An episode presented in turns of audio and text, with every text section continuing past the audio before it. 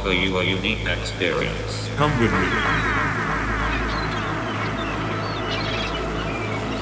most recent advances in cosmology have been achieved from space, where there are uninterrupted views of our vast and beautiful universe. But we must also continue to go into space for the future of humanity.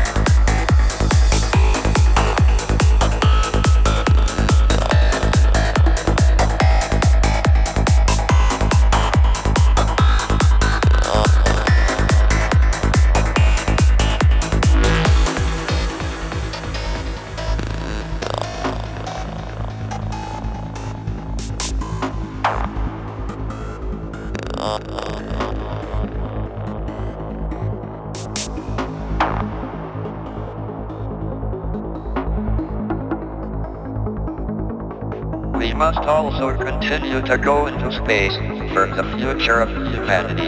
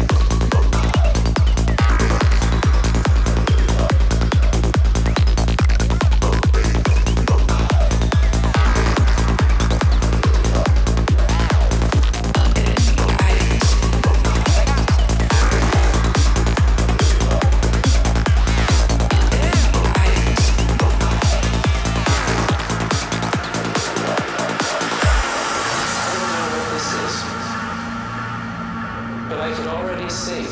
It was intense, it was cathartic, it was emotional, and I didn't know why. It's not something that you forget, you remember it. And for her, it was easier than for me. Yeah, to believe it. It was so intense for her. She was experiencing it with emotions and visually and, and sounds and other senses.